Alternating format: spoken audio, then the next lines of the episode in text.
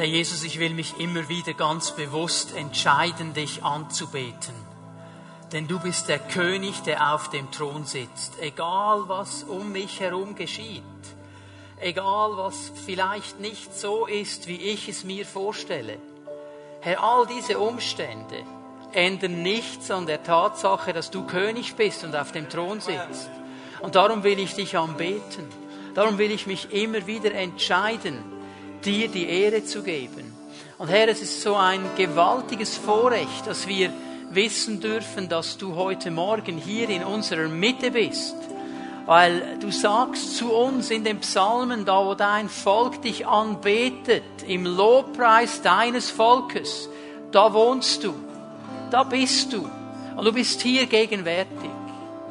Und ich weiß, Herr, dass du für jeden von uns etwas bereithältst heute Morgen.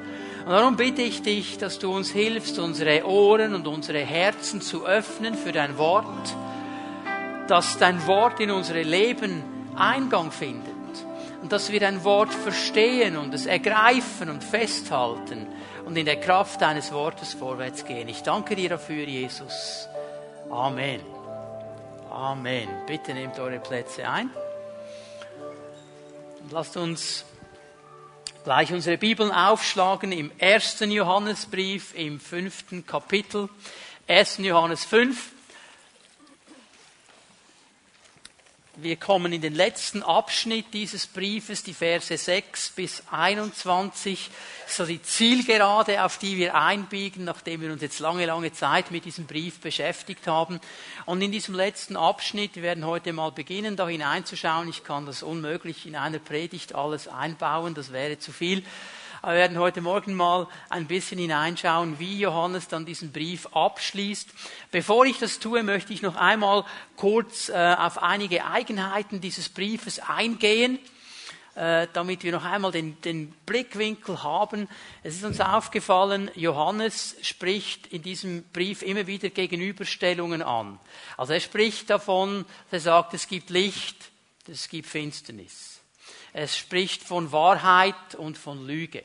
Er spricht von Leben und von Tod. Er macht immer wieder diese Gegenüberstellungen. Und eigentlich will er uns darauf hinweisen, dass wir als Christen in unserem Leben mit dem Herrn auch immer wieder herausgefordert werden, Entscheidungen zu treffen. Entscheidungen, zwischen Lüge und Wahrheit, zwischen Licht und Dunkelheit. Entscheide ich mich in dieser Situation, die vor mir steht, für die Dinge Gottes oder entscheide ich mich, meinen eigenen Weg zu gehen?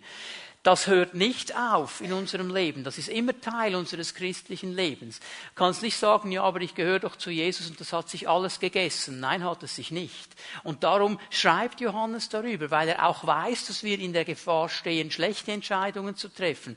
Darum will er diesen Leuten diesen Brief bekommen haben, auch uns immer wieder diese Gegenüberstellung zeigen, sagen, hey, du kannst dich entscheiden, du sollst dich entscheiden.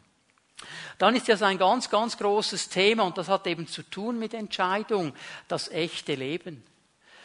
Der Aufruf, dass wir nicht zufrieden sind mit einer Kopie, dass wir nicht zufrieden sind mit einem Teil der Dinge, die Gott uns verheißen hat, dass wir uns nicht zufrieden geben mit irgendwie einem frommen Abklatsch von irgendwelchen Dingen, sondern das Echte suchen. Und das hat eben mit einer Entscheidung zu tun, nämlich mit der Entscheidung, die Beziehung mit dem Herrn zuerst zu leben, und zwar offen und transparent und ohne Mauern aufzubauen, mit einem offenen Herzen. Denn nur dann, und hier spricht Johannes ja eine ganz klare Sprache, nicht nur er, das ganze Neue Testament, immer wieder. Du kannst nicht Beziehung mit Gott leben und sagen, meine Geschwister sind mir einfach egal. Das wird immer einen Ausfluss finden hinein in die Beziehung zu den Geschwistern. Und auch hier ist diese Echtheit, diese Offenheit und diese Transparenz immer wieder ein Punkt. Und ich weiß, es wäre manchmal einfacher, einfach nur eine Beziehung mit dem Herrn zu haben. Es wäre manchmal einfacher, einfach nur ich und der Herr. Aber der Herr hat uns hineingerufen, auch in eine Gemeinschaft. Und ja, manchmal gibt es Momente, da gehen einem die Geschwister auf den Keks.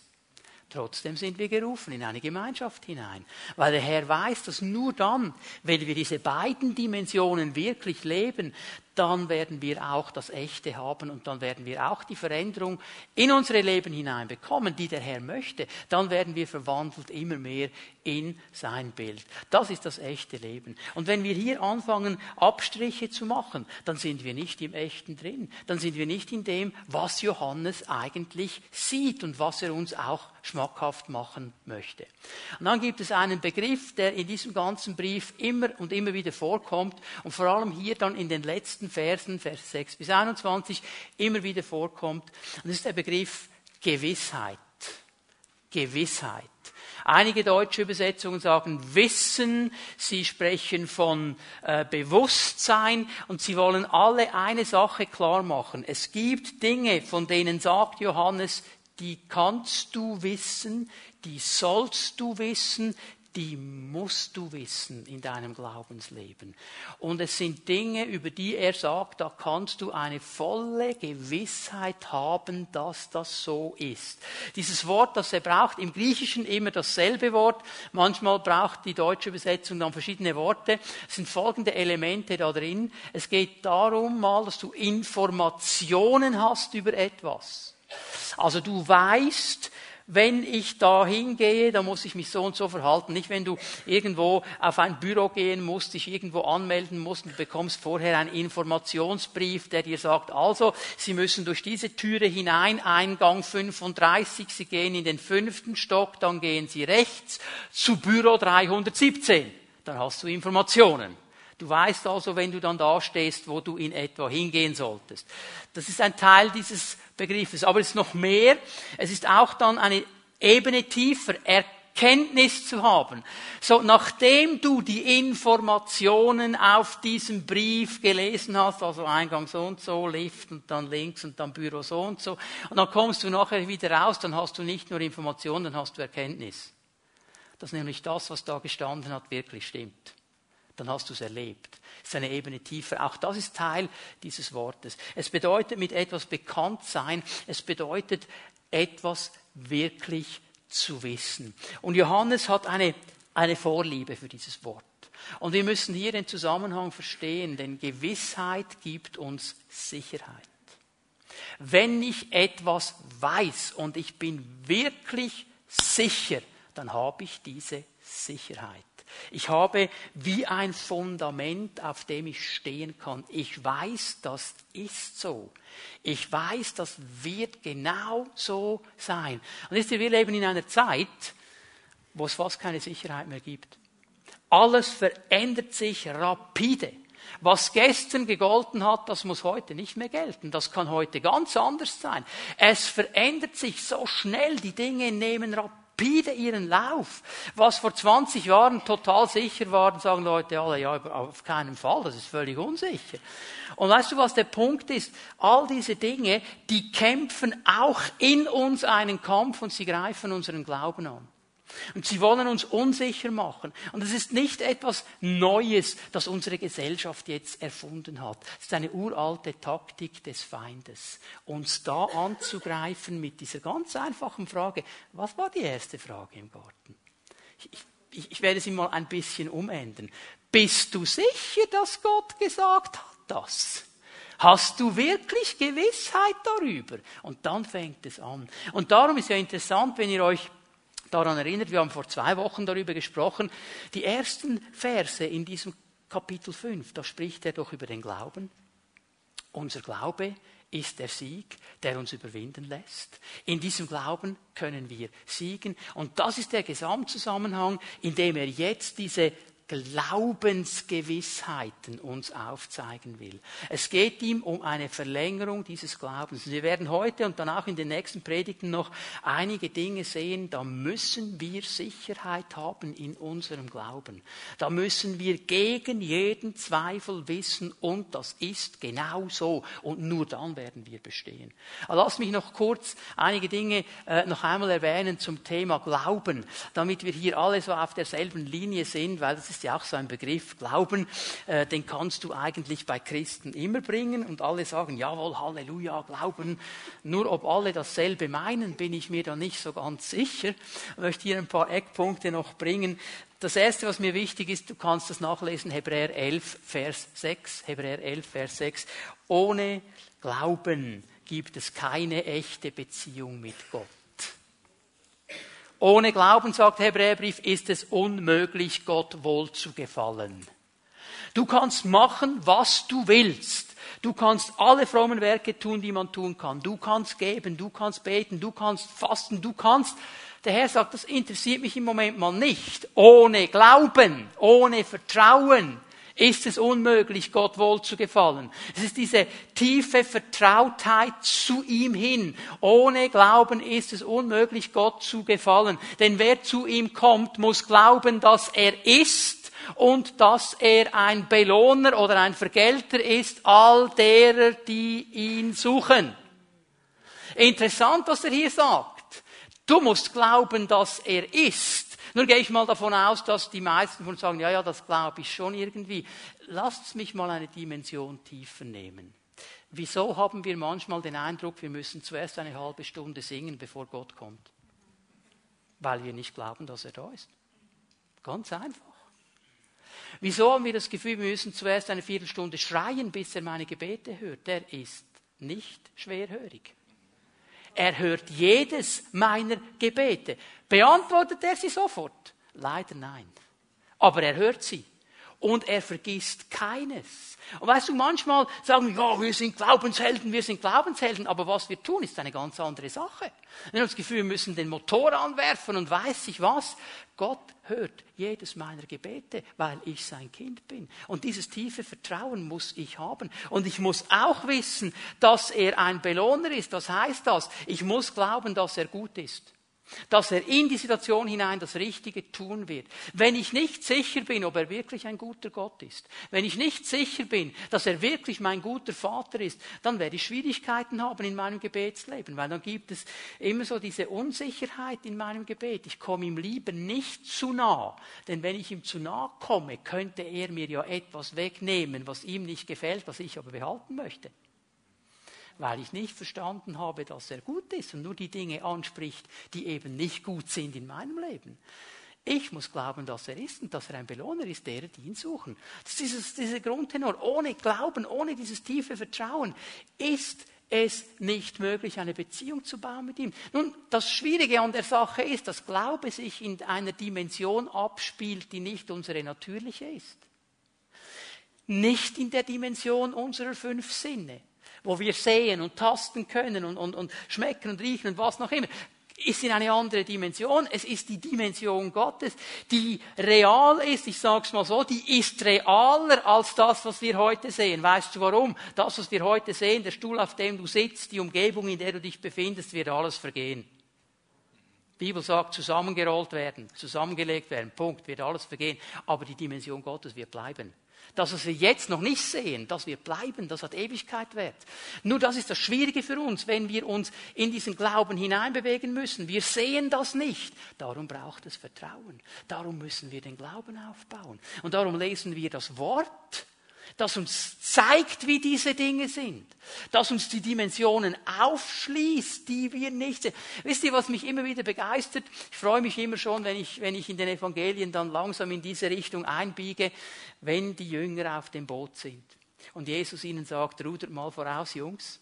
Und ich weiß genau, er geht auf den Berg und er betet und irgendwann in der Nacht sagt er so, jetzt muss ich aber mich sputen, muss sie einholen und er nimmt die Abkürzung über das Wasser.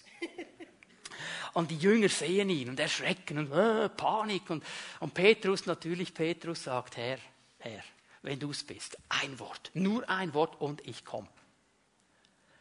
Mit anderen Worten, ich sage es mal so, er sagt, wenn du ein Wort sagst, Herr, dann werde ich meine natürliche Dimension verlassen und wir werden in die, deine geistliche Dimension hineinkommen. Aber ich brauche ein Wort.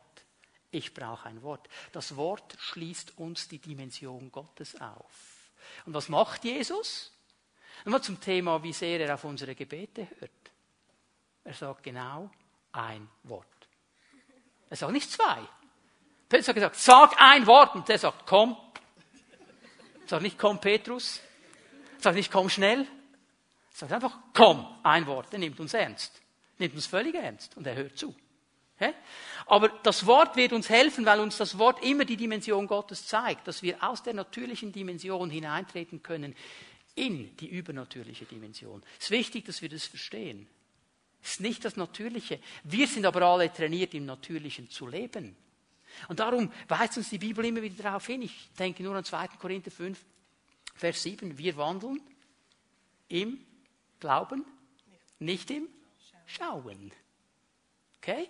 Im Glauben. Wir vertrauen, Herr, dass du da bist. Das ist eine andere Dimension. Ohne diesen Glauben können wir nicht im Sieg leben.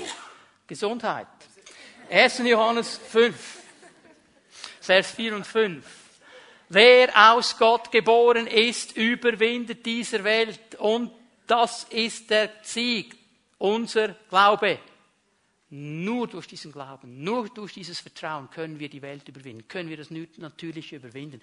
Aber denk mal daran, du kannst die Welt nie überwinden aus deiner eigenen Kraft. Nur zusammen mit dem Herrn. Unser Glauben, unser Vertrauen ist der Sieg.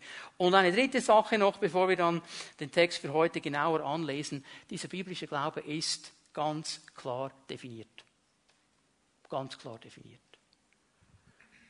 Darum kann die Bibel sagen, du hast Gewissheit über diese Dinge. Du hast Gewissheit über diese Dinge. Bitte hör mir, hör mir gut zu. Was wir wissen müssen, um zu glauben, wissen wir. Die Bibel beantwortet nicht alle Fragen. Aber was wir wissen müssen, um zu glauben, das wissen wir. Sonst wäre Gott unfair. Wenn er von uns Gewissheit erwartet in diesen Dingen, wir aber gar nicht wissen, über was wir denn Gewissheit haben sollen, dann wäre er unfair. Dann erwartet er etwas von uns, das wir gar nicht haben können.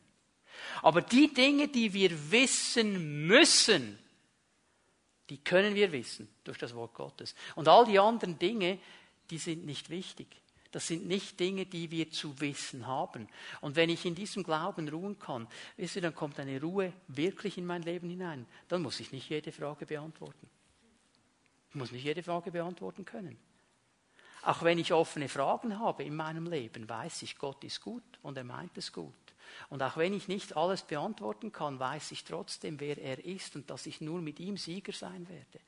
Weißt du, das wird uns helfen, auch in den Spannungen des Lebens zu bestehen. Das ist Glaube. Das ist Glaube. Und jetzt fängt Johannes an, ab Vers 6, uns einige dieser Punkte zu zeigen, in denen wir Gewissheit, sag ganz bewusst mal so, in denen wir Gewissheit haben müssen.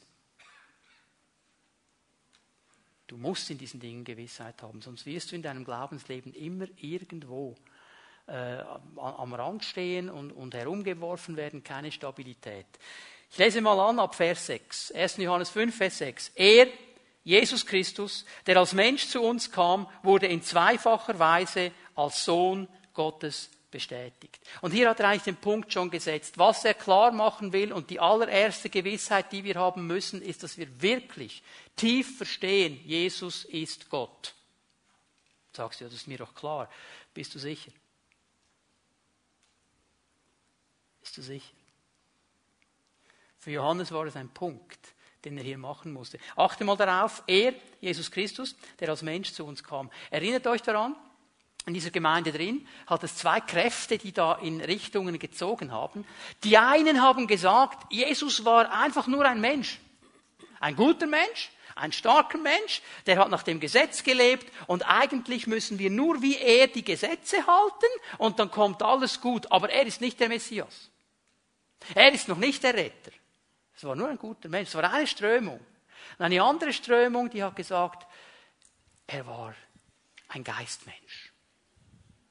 Er war Christus, der Gesalbte. Die haben geglaubt, jetzt hört mir gut zu, weil das ist wichtig, wenn wir weitergehen in der Predigt, die haben folgendes geglaubt. Jesus ist auf die Welt gekommen, ganz normales Baby, hat gelebt, bis er 30 war, ganz normaler Mensch. Und dann, als er 30 war, als er sich taufen ließ, und der Heilige Geist auf ihn kam, dann kam Christus in ihn, dann wurde er zu Gott. Und dann hat er drei Jahre gelebt und unter dieser Salbung als Christus gedient und am Kreuz Als er gerufen hat, mein Gott, mein Gott, warum hast du mich verlassen, ist dieser Christus wieder aus ihm weggegangen und ist als ganz normaler Mensch gestorben. Und das sind Menschen, die sagen, Jesus hatte nur einen Scheinleib. Das ist gar nicht wichtig. Das sind so die Doketisten, sagt man in der Kirchengeschichte. Das sind ein bisschen abgedriftete Menschen. Und er macht ihnen mal klar, im ersten Vers schon drin, Leute, ihr müsst die Dinge zusammenbringen.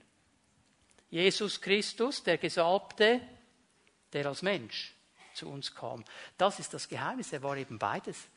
Mensch und Gott in einer Person. Diese Spannung, sagt Johannes, müssen wir aushalten, sonst werden wir einseitig. Diese Spannung müssen wir zusammenbringen, sonst werden wir einseitig. Und es ist heute noch so. Es gibt Leute, die driften nur auf dem Gesetz herum. Das und das, du musst das machen, das machen, das machen, das machen. Und das sagen sie nicht so, aber das denken sie, dann muss Gott das machen. Hm? Das ist die erste Kategorie. Und die anderen, die driften immer nur in den Sphären des Geistes herum irgendwo im Hyperraum und mit der Salbung und uh, spürst du's, spürst du's. Das sind die anderen. Diese Spannungen müssen wir zusammenbringen. Es gibt Momente, da spüren wir und es gibt Momente, da tun wir, ohne zu spüren. Amen. Das ist das normale christliche Leben. Er bringt es zusammen. Er bringt es zusammen. Und jetzt sagt er Folgendes. Und er wurde bestätigt. Zweifach von Gott. Bei seiner Taufe, bei seinem Opfertod. Mit anderen Worten, durch Wasser und durch Blut. Wohlgemerkt, nicht nur durch das Wasser, sondern durch das Wasser und durch das Blut. Und diese Bestätigung kommt vom Geist Gottes selbst und der Geist ist die Wahrheit. Somit sind es drei Zeugen. Der Geist, das Wasser, das Blut. Und die Aussage dieser drei stimmt überein. Wenn Menschen uns etwas bezeugen, schenken wir ihrer Aussage Glauben. Aber die Aussage Gottes hat ein ungleich größeres Gewicht, zumal es dabei um Jesus Christus geht, den Gott selbst als seinen Sohn bestätigt hat. Wer an den Sohn Gottes glaubt, weiß in seinem Innersten, dass Gottes Aussage wahr ist. Wer glaubt, dass Jesus Gott ist, weiß in seinem Innern, hat in seinem Innern die Gewissheit, hat in seinem Innern diese Erkenntnis, dass Gottes Aussage wahr ist. Jetzt merkst du, wie das verlinkt ist mit Gottes Aussage, mit dem, was Gott sagt in seinem Wort. Dass hier wie ein Fundament gelegt wird, dass du zuerst diesem fleischgewordenen Wort wirklich glauben musst, dass er das ist, was er sagt. In jedem Moment, in jeder Situation. Wer an den Sohn Gottes glaubt, weiß in seinem Innersten, dass Gottes Aussage wahr ist. Doch wer Gott keinen Glauben schenkt, macht ihn damit zum Lügner. Er will nicht wahrhaben, dass Gott als Zeuge für seinen Sohn eingetreten ist. Der Vater hatte ein großes Anliegen. Er will, dass wir erkennen, dass sein Sohn Gott ist. Er will, dass wir erkennen, dass Jesus Christus Gott ist. Und das ist das Fundament meines Glaubens. Das ist das Fundament meines christlichen Glaubens, dass ich das verstehe. Das ist interessant, dass genau das immer wieder angegriffen wird. Hast du herausgefunden, wie schnell es geht, mit jemandem einen Disput zu haben, einen sehr hitzigen Disput, wenn man anfängt, über Jesus zu reden? Wenn du sagst, Jesus war ein geistlicher Lehrer, ein Lichtführer. Also die Esos freuen sich, sagen, ja, Jesus war ein Lichtführer. Oh, oh, oh. Und ein geistlicher Lehrer, da freuen sie sich, da sind sie alle eins mit dir. Wenn du sagst, er ist der Einzige, oh, no, no, no, no, no, no, nein. Du kannst mit Leuten reden, die haben auch ein heiliges Buch, nicht dasselbe wie wir. Da steht drin, Jesus war ein Prophet. Der größte der Propheten. Solange du auf dieser Ebene bleibst, kein Problem. Wenn du sagst, ja, aber er ist größer und er ist der Einzige, dann fangen, fangen die Diskussionen an. Wenn du sagst, Jesus war ein guter Mensch und er hat gute Dinge getan, er hat den Armen gedient, er war ein Sozialarbeiter, würden wir vielleicht heute sagen, okay? Ja, super, genau, Jesus. Weil Jesus wird für alles hergezogen. Aber weißt du, wann der Crash anfängt? Wenn du sagst, er ist Gott. Und er ist der Einzige.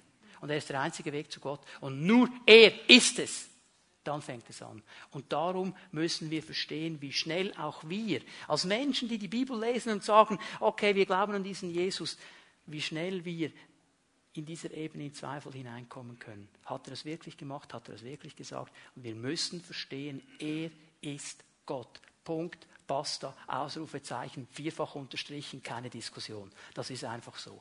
Und der Vater sagt, und ich bezeuge das dreimal, dreimal. Und wir müssen ja verstehen, ähm, Genau wie Jesus ist der Vater ja auch Jude.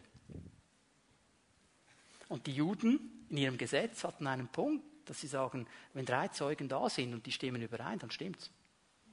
Der Vater hält sich das. Ich meine, der könnte sagen, hey, ich bin Gott, ich sage ein Wort und es stimmt. Punkt. Er sagt, nein, nein, ich bringe euch drei Zeugen, damit ihr wirklich versteht, um was es hier geht. Das erste Zeugnis oder der erste Zeuge, das Wasser. Bezieht sich auf die Taufe Jesu. Ich lese mal hier schnell an, diesen Moment, als Jesus sich taufen ließ, Matthäus 3, Vers 13 und bis 17. Auch Jesus kam aus Galiläa an den Jordan zu Johannes, um sich von ihm taufen zu lassen. Johannes wehrte sich entschieden dagegen. Ich hätte es nötig, mich von dir taufen zu lassen und du kommst zu mir.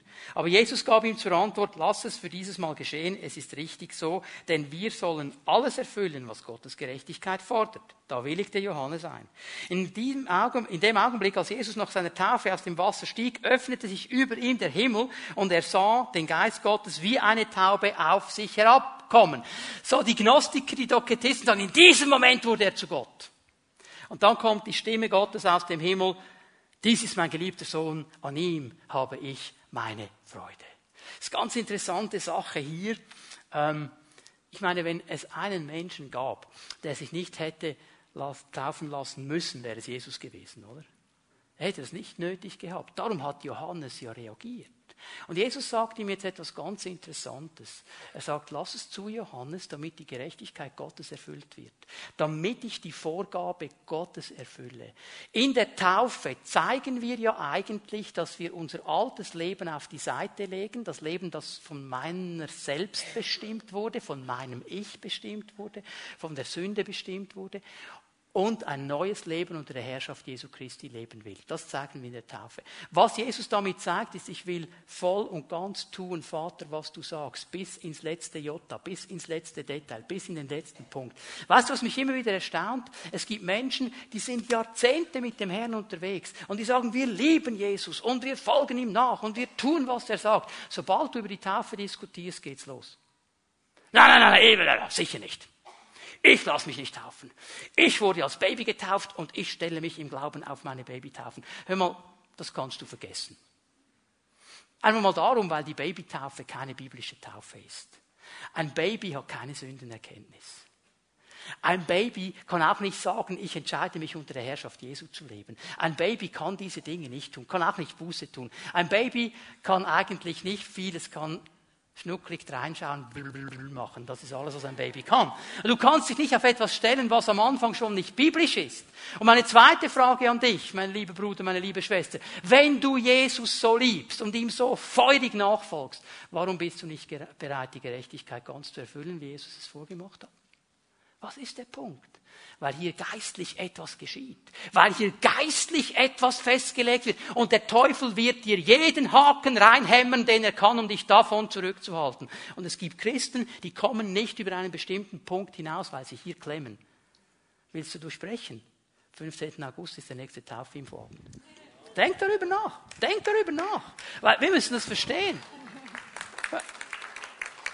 Der Heilige Geist kam in diesem Moment sichtbar auf Jesus. Sichtbar, er war vorher schon da. Jetzt kommt er aber sichtbar. War das für Jesus oder für die anderen? War es für Jesus oder für die anderen? Johannes 1 sagt Johannes, als er angefragt wird, wer ist. Bist du der Messias? Wer ist es? Und Johannes sagt, ja, also ähm, ganz genau, ganz sicher bin ich mir noch nicht, aber mir wurde einfach gesagt, auf den du den Geist kommen siehst, das ist der Messias. Es war nicht für Jesus. Das war für die anderen. Und dann kommt noch ein Zeugnis dazu vom Vater. Dies ist mein geliebter Sohn, an dem habe ich meine Freude. Nächste Frage. Ich stelle euch ein paar Fragen heute mal. Hör mal, hatte der Vater vorher noch keine Freude an Jesus? Klar hat er sie. Aber jetzt kommt dieses Zeugnis. Warum? Weil er hier seinen Sohn, Gott auf Erden, bestätigt in seiner Setzung. Sagt, Leute, das ist er. Kein anderer. Nur er.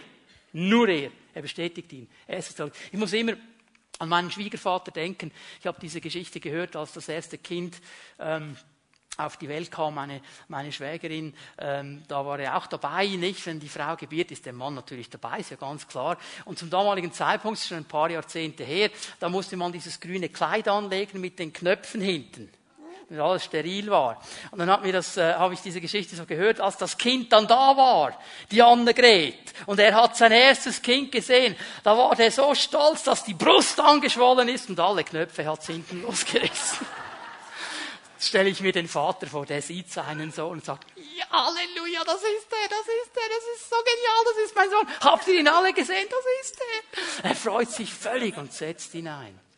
Er ist Gott. Halleluja. Das ist das erste Zeugnis. Und der zweite Zeuge, sagt uns Johannes hier, ist das Blut. Die Erlösung. So, ohne Blut keine Erlösung. Das ist vorgeschattet im Alten Testament. Das ist vorgeschattet durch all diese Opfer, von denen wir lesen. Ohne Blutvergießen gibt es keine Erlösung, gibt es keine Vergebung.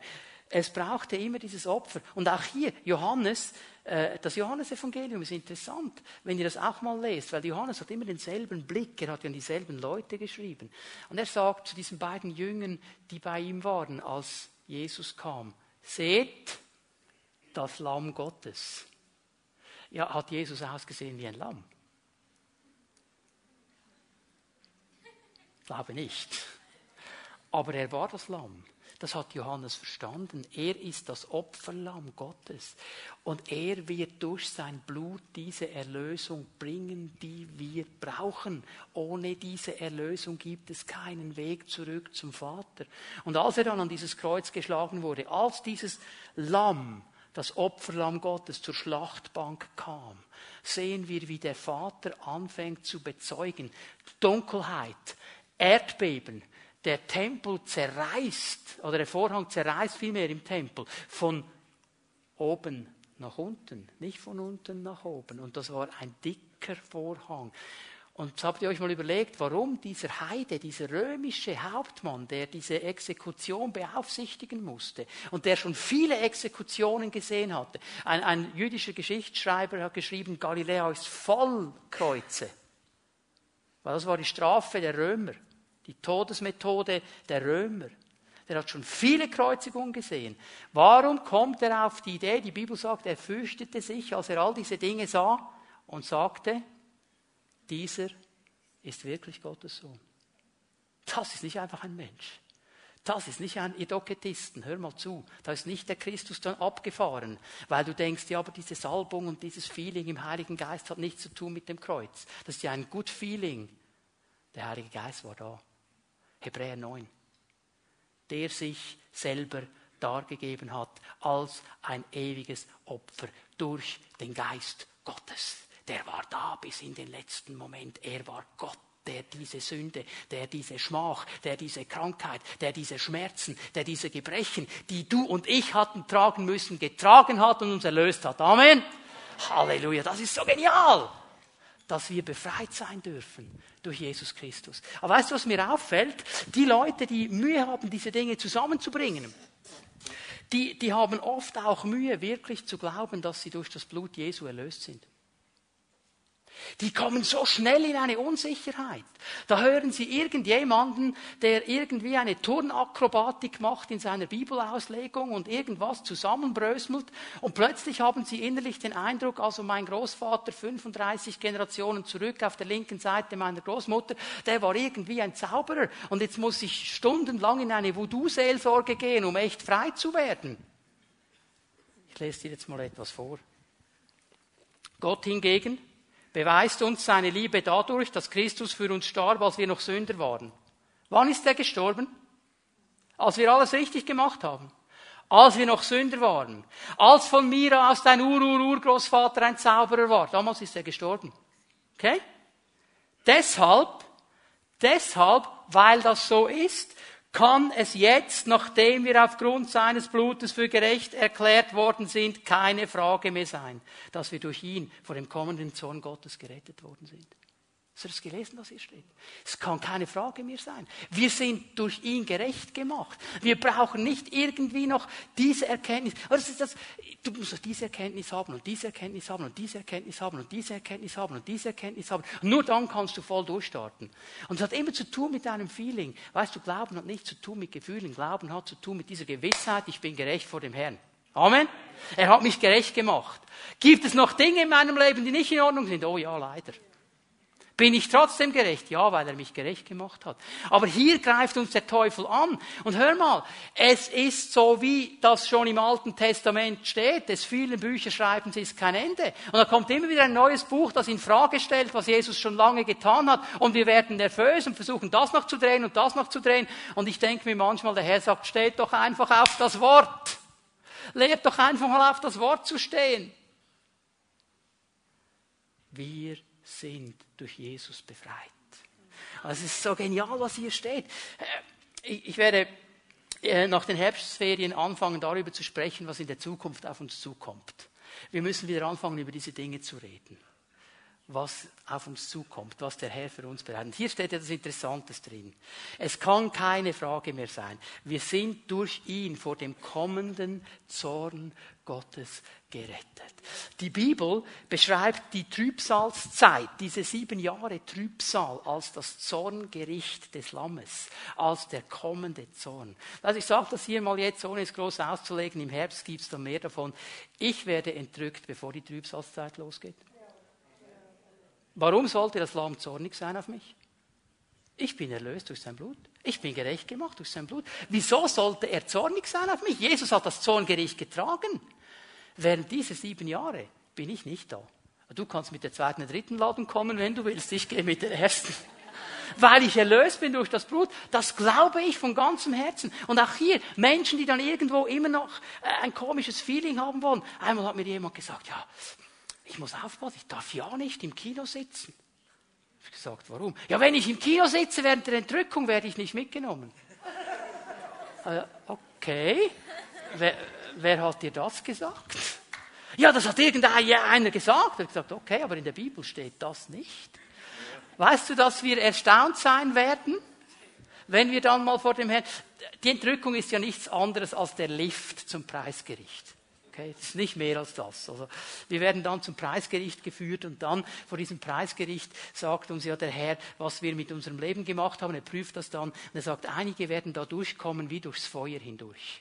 Aber da gibt es Leute, die da mit dabei sind und die sind offensichtlich durch den Lift mitgekommen, sonst wären sie nicht vor dem Preisgericht. Die haben nicht viel vorzuweisen. Das waren wahrscheinlich die, die zu viel im Kino waren. Wie du es jetzt auslegen willst. Aber die sind dabei, okay? Die sind dabei. Die Korinther. Kennt ihr die Korinther? Der fleischlichste Haufen im ganzen Neuen Testament. Also gibt nichts Fleischliches als die Korinther. Was hat er zu ihnen gesagt? Ich sage euch ein Geheimnis. Wir werden nicht alle entschlafen, wir werden aber alle verwandelt werden. Alle Korinther? Yes, sir. Yes, sir. Weil sie gerecht gemacht worden sind durch Jesus. Haben sie ihr Leben sauber gelebt? Nein, haben sie nicht, aber sie sind trotzdem gerecht gemacht worden. Ich komme dann später noch einmal darauf zurück. Einfach hier mal so viel, um eure Gedanken ein bisschen zu stimulieren in diese Richtung. Durch Jesu Blut ist die Opferfrage ein für alle Mal beantwortet. Der Vater hat das bezeugt. Und jetzt kommt der dritte Zeuge, und das ist der wichtigste für uns, der Geist. Der Geist. Warum ist er der wichtigste? Alle Zeugen, die wir bis jetzt gesehen haben, die Taufe und die Erlösung, das sind äußerliche Zeugen. Das sind Zeugen, die mit uns in diesem Sinne nichts zu tun haben, weil wir nicht dabei waren. Wir haben das nicht mit eigenen Augen gesehen. Das ist irgendwann in der Geschichte geschehen. Aber es gibt eine Person, und das ist der Heilige Geist. Und noch einmal, ich mache ein bisschen Vorschau heute Morgen, gibt es ja im Kino vorher auch. Heute kommt das Kino immer wieder vor. Nach der Predigtserie über die Endzeit werde ich über den Heiligen Geist predigen. Ziemlich lange. Also ich habe meine Predigtplanung bis fast das Ende nächste Jahr schon abgeschlossen. Der Heilige Geist weiß ja schon, was kommt. Das ist immer gut, wenn man weiß, in welche Richtung wir gehen. Und dann werden wir dann sicher verstehen, der Heilige Geist ist eine Person, nicht ein Zustand, nicht ein Floating Object, sondern ein, eine Person. Es gibt nur eine Person, die war bei der Taufe und bei der Kreuzigung dabei und ist heute noch da und wohnt in uns. Und das ist der Heilige Geist. Und das ist das innerliche Zeugnis. Und er bringt in uns diese Dinge zum Leben. Es ist dieses erlebte Zeugnis von unserem Herrn. Du kannst es erleben, gegenwärtiges Erleben. Und was tut dieser Heilige Geist? Und auch hier, noch einmal, lest das Johannesevangelium. Wir müssen den Gedankengang von Johannes verstehen. Er hat nicht nur diesen Brief geschrieben, er hat auch das Evangelium geschrieben. Und in seinem Evangelium kommt viel mehr über den Heiligen Geist als in anderen, anderen Evangelien, weil er diesen Punkt setzen wollte. Johannes 15, Vers 26. Wenn der Helfer kommen wird, wird er mein Zeuge sein, der Geist der Wahrheit.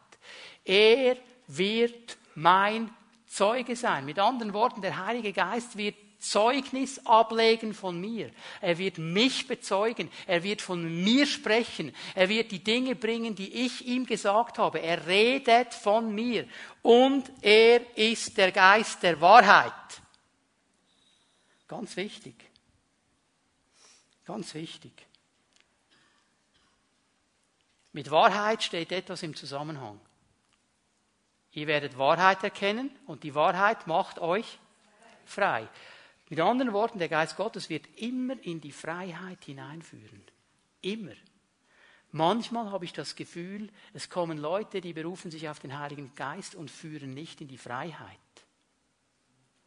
Weil sie diese Erkenntnis und diese Erkenntnis und du musst noch und du musst noch und hier musst du auch noch.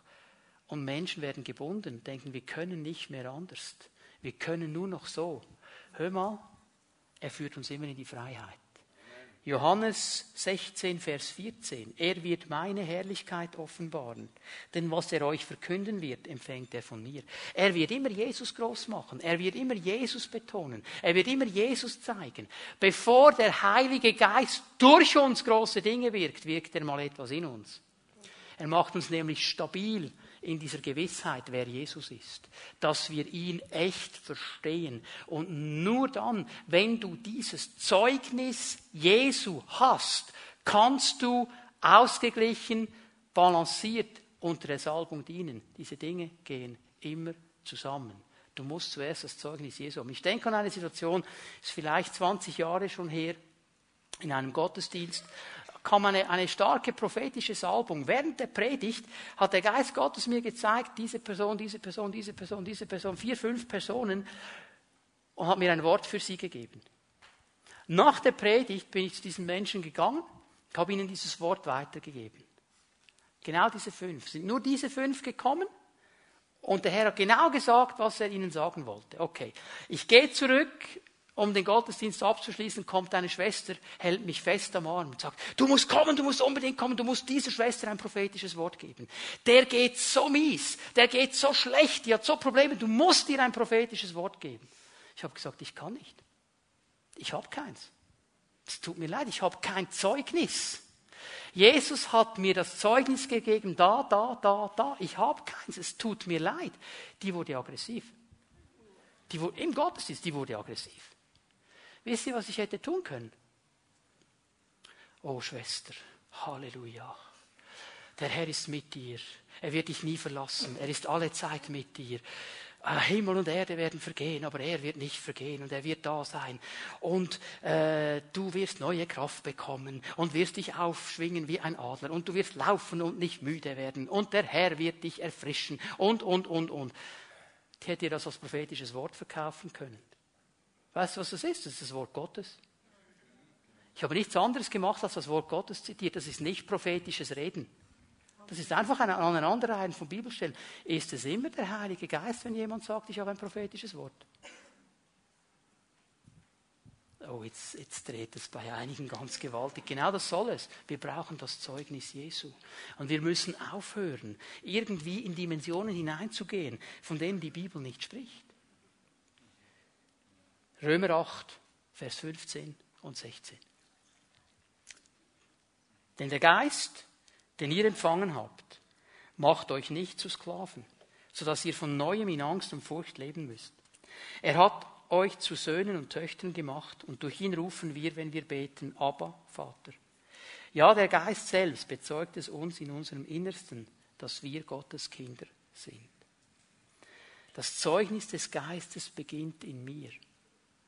Und er zeigt mir zuerst einmal, dass ich nicht mehr in Sklavenschaft bin, sondern in Freiheit leben darf. Er wird mich nie in eine Sklavenschaft hineinbringen. Er wird mich immer in die Freiheit der Kinder Gottes hineinleiten. Er wird mich auch nicht in Abhängigkeiten hineinbringen, außer in die Abhängigkeit vom Vater, ist die einzige. Ich muss nicht dahin gehen, um das zu erleben. Ich muss nicht der, der haben, der für mich betet. Ich bin nur abhängig von ihm. Er führt mich in Situationen hinein.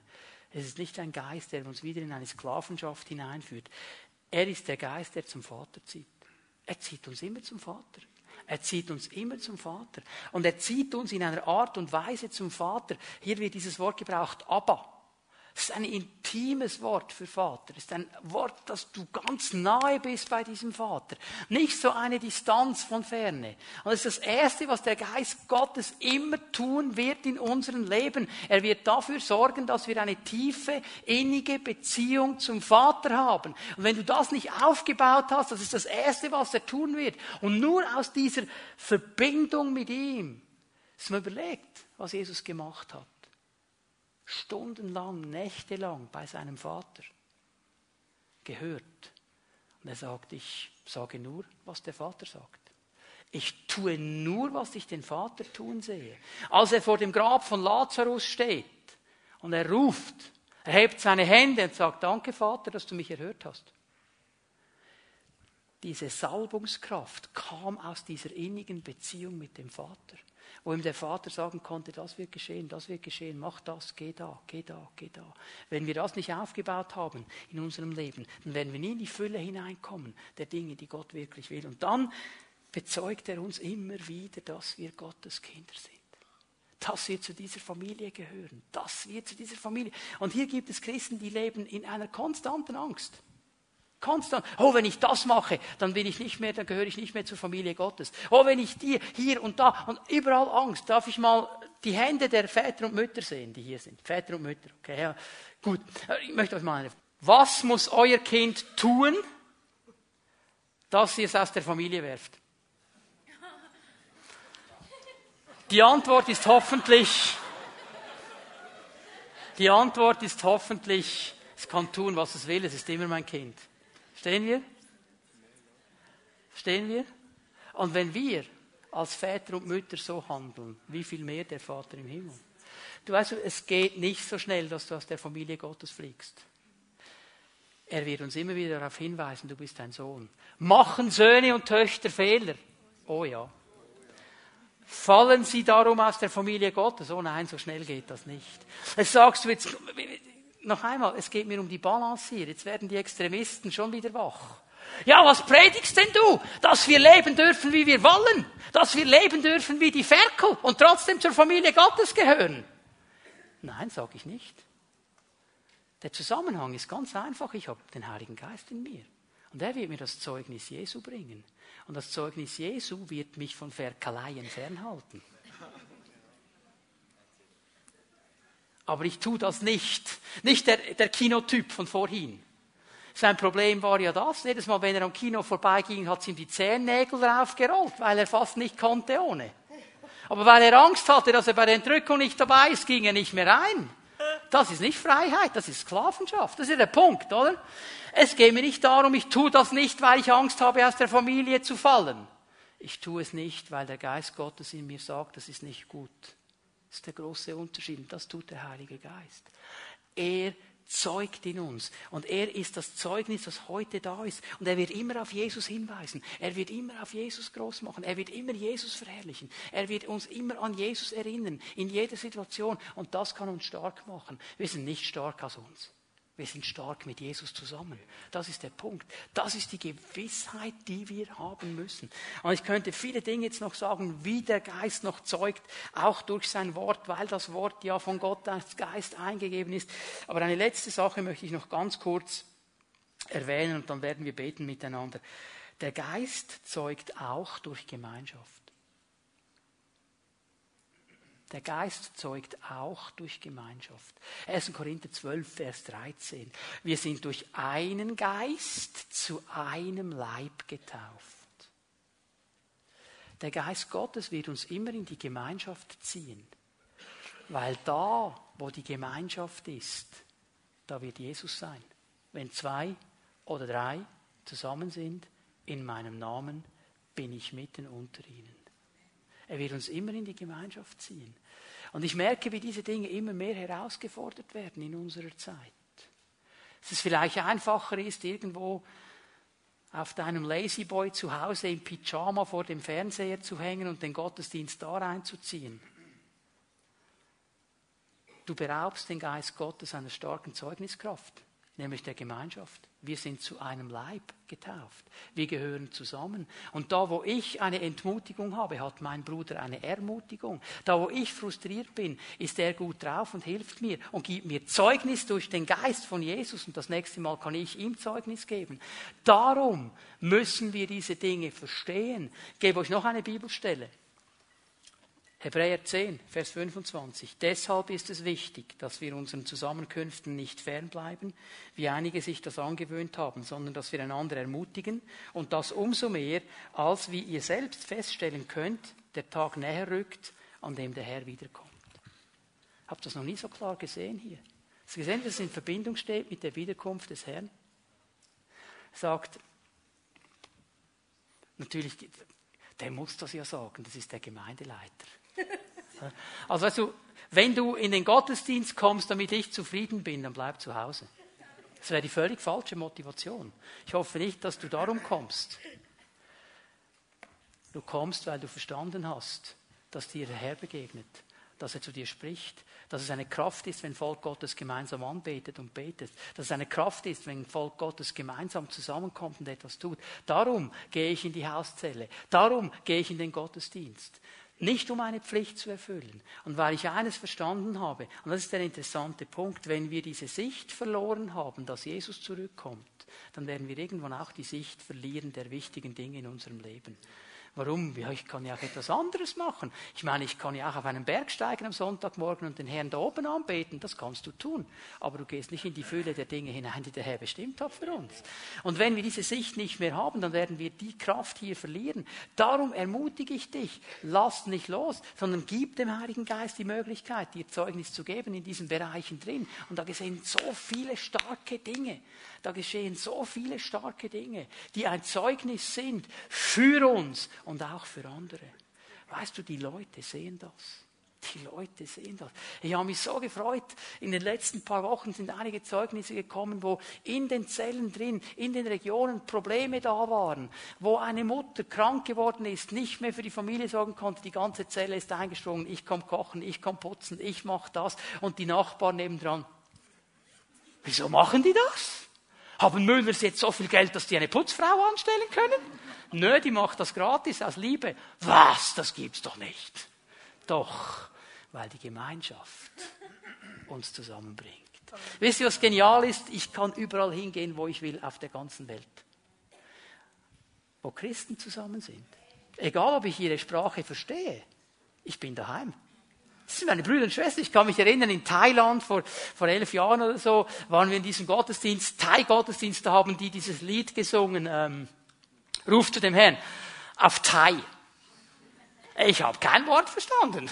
Ich meine, habe das Lied gekannt. Ich dachte, Halleluja, das ist genau der Geist, den ich auch anbete. Und dann haben sie Thai-Lieder gesungen, von denen hatte ich gar keine Ahnung. Ich war da und ich habe mit angebetet, wisst ihr wie?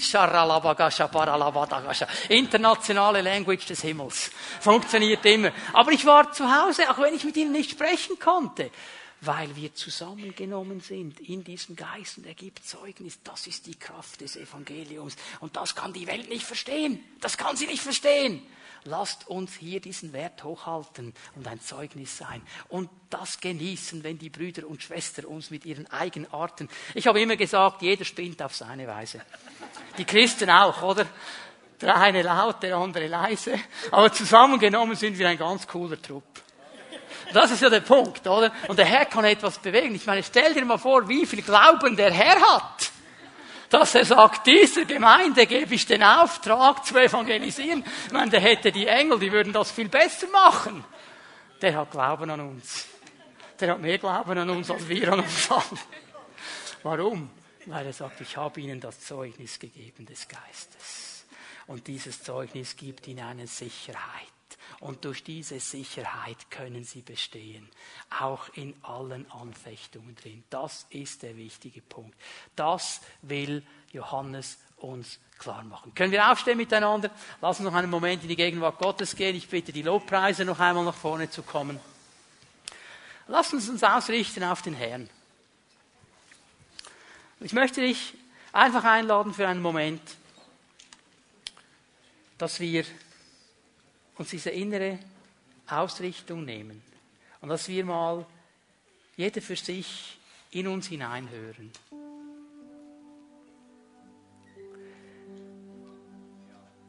Und uns einmal diese Frage stellen, wie sieht das denn aus bei mir? Wie sieht das ganz praktisch aus in meinem Leben?